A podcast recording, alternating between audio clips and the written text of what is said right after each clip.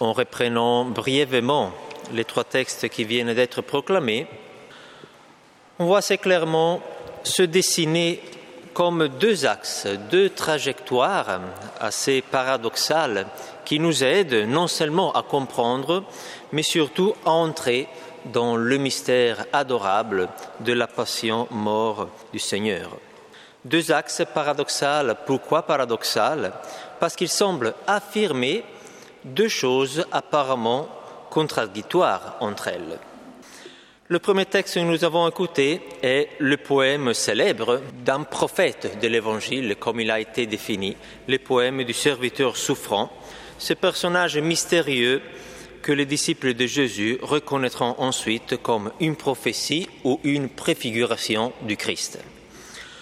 Comment peut-on décrire la situation de cet homme qui sera ensuite reconnu comme le Christ Plusieurs caractéristiques peuvent être facilement relevées dans ce texte. D'abord, on peut relever que cet homme-là a un lien particulier avec Dieu. Il est même appelé serviteur du Seigneur. Ensuite, qu'il est un homme qui est en train de souffrir, et même souffrir beaucoup, chose déjà assez étonnante, assez surprenante. Pourquoi un ami de Dieu devrait-il souffrir comme ça? Mais si on lit bien, on découvre justement que cette souffrance ne vient pas de lui, mais c'est à cause d'un mal, d'un mal très grand, un mal très répandu, un mal présent dans le monde et qui, de manière mystérieuse, va se déverser, va s'abattre sur lui, sur cet homme qui souffre. Le Seigneur a fait retomber sur lui nos fautes à nous tous, dit Isaïe. Et finalement, c'est l'élément le plus important, c'est que ce mystérieux serviteur du Seigneur est en train d'accomplir une œuvre de salut. Donc il est un sauveur. Isaïe dit à la fin, mais aussi d'autres passages relèvent ce point-là, il a été compté avec le pécheur alors qu'il portait le péché des multitudes et qu'il intercédait pour les pécheurs. Il est ainsi dévoilé pourquoi ce juste-là vivait cette souffrance. Donc, pour passer de la prophétie à l'accomplissement, cet homme mystérieux prophétisé par Isaïe, c'est le Christ, et s'il souffre, c'est parce qu'il est en train de sauver l'humanité entière. Le Christ est donc sauveur, et la deuxième lecture, tirée de la lettre aux Hébreux, rebondira là-dessus. Il est devenu pour tous ceux qui lui obéissent la cause du salut éternel. La cause, ça veut dire que le salut vient de lui. Voilà pour ce qui en est de deux premières lectures qui sont comme l'avant et l'après la passion mort du Christ. Donc Isaïe est l'avant, Hébreu c'est l'après, et le deux, vous voyez, avant et après, qu'est-ce qu'elles nous disent? Elles nous disent que Jésus est un sauveur. Mais si on passe à l'Évangile, la vision de la réalité qui nous est transmise paraît être un peu différente, et même apparemment contradictoire par rapport à celle d'un sauveur. Parce que qu'est-ce qu'on y trouve dans cet évangile? Eh bien, on y trouve une chose qui est exprimée de manière assez claire dans ce récit des patients, c'est que ce Jésus qui va à la mort et qui passe par toutes ces souffrances physiques, mais surtout aussi souffrances intimes, intérieures, qu'on vient d'écouter, n'est pas du tout en train de se sauver, lui. Au contraire, il paraît même avoir choisi de ne pas se sauver et plutôt de se livrer volontairement à cette sentence de mort.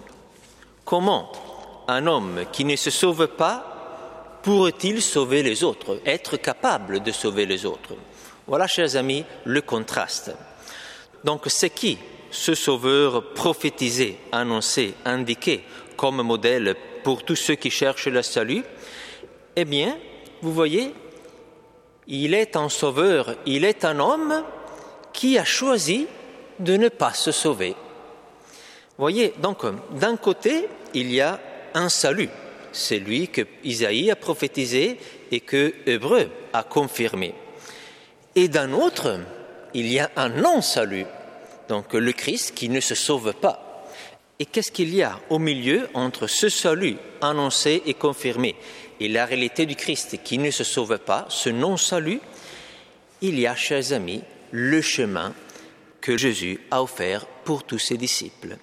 Parce que Jésus, en choisissant de ne pas se sauver par lui-même, il a voulu nous apprendre à emprunter le véritable et seul chemin qui mène au salut et au bonheur.